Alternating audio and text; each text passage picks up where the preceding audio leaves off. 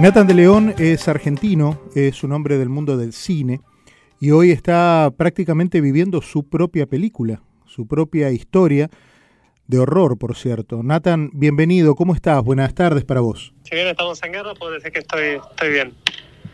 ¿Cómo, cómo tomaste la decisión de, de dejar todo en Buenos Aires para ponerte el uniforme del ejército israelí? Eh, yo vivo en Israel hace siete años, aproximadamente siete, casi ocho años que estoy acá. Eh, cuando vine a vivir a Israel eh, me puse a estudiar el idioma y una vez que terminé con eso eh, decidí enrolarme al ejército.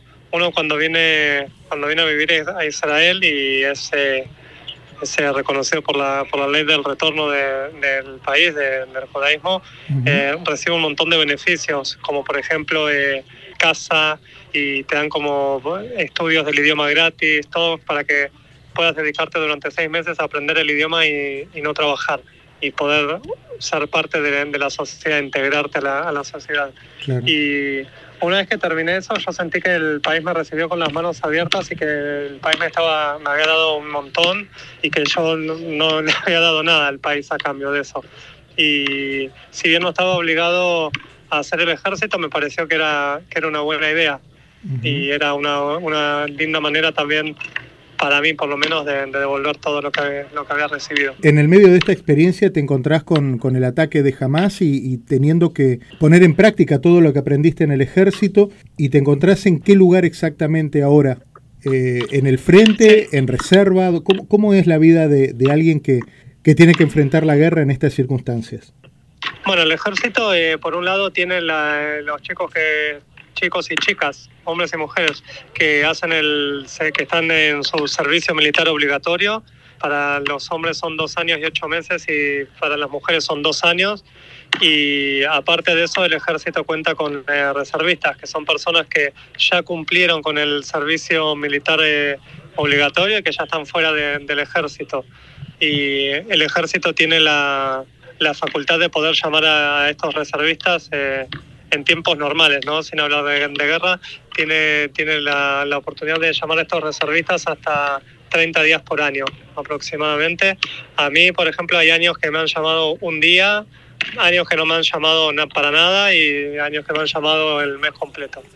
Y bueno, ahora que, que estamos en, lamentablemente en épocas de guerra, eh, es como que tiene el ejército tiene una extensión que te llama y pueden, pueden, puedes estar todo el tiempo que el ejército te requiera y te necesite, por más que sea más de un mes.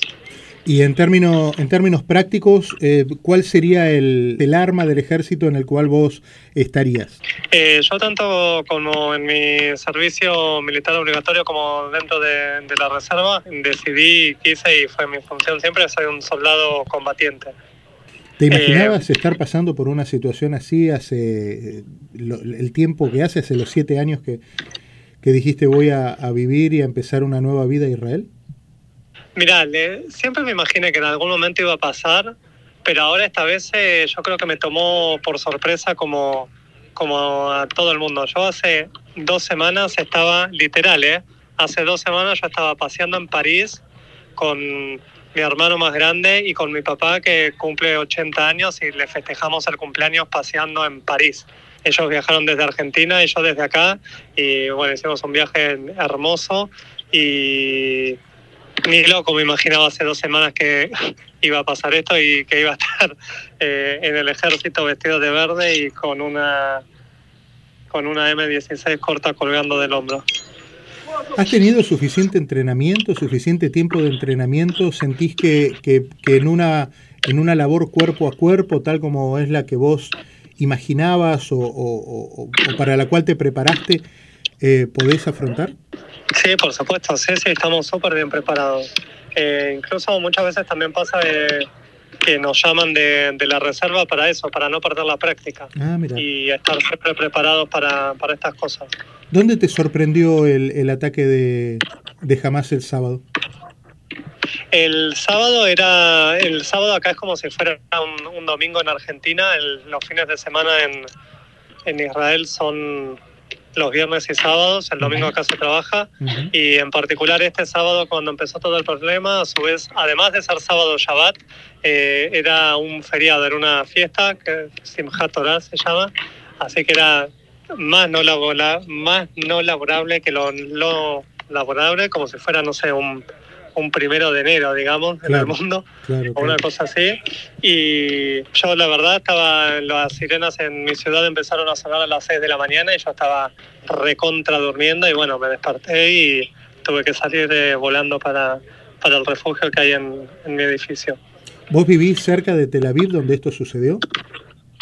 Yo vivo así, ahí pegadito a Tel Aviv. Vivo en una ciudad que se llama Ramat y para llegar desde, literal desde mi casa a Tel Aviv me tengo que tomar un subte que tardo, no sé, cinco minutos en llegar. Eh, mucha gente señala que los agarró mirando para otro lado este ataque de, de Hamas, que estaban eh, incluso las mismas fuerzas del ejército, estaban como relajadas en este fin de semana por todas las particularidades que me señalaste de festividad. Eh, ¿Vos coincidís? Yo no creo que el ejército estuviera relajado, pero lo que sí es cierto que por ahí en días festivos y eso, y más fin de semana, son épocas en las que muchos soldados salen a sus casas también. Claro. Eh, así que puede haber sido que hayan aprovechado eso. El presidente Netanyahu dio unas declaraciones hace un ratito donde señaló, entre otras cosas, que cada integrante de Hamas es un hombre muerto. ¿Cómo llegan a vos, un, soldado del ejército israelí, esas palabras? Eh, coincido con él y me parece perfecto y amén que lo podamos cumplir. ¿Cómo es tu relación con Argentina? ¿Quiénes quedaron allá? Aparte, bueno, me decís tu papá, tus hermanos, ¿cómo es tu familia? Mi mamá falleció hace muchos años y bueno, está mi papá, mis hermanos están, están allá, tengo dos sobrinas también y, y después nada, un montón de amigos de, de la vida, del, trabajo, escuela, cosas así, el barrio. Nathan, eh, un deseo. Un deseo, eh, que volver a casa en paz, y qué es lo que va a pasar ahora dentro de poquito. Eh, que Argentina traiga la cuarta copa y que Gimnasia de la Plata salga campeón, ¿no? por todas. Te mando un abrazo fuerte, Nathan, gracias. ¿eh? Dale, te mando un abrazo y suerte. Gracias, Che. Hasta cada momento.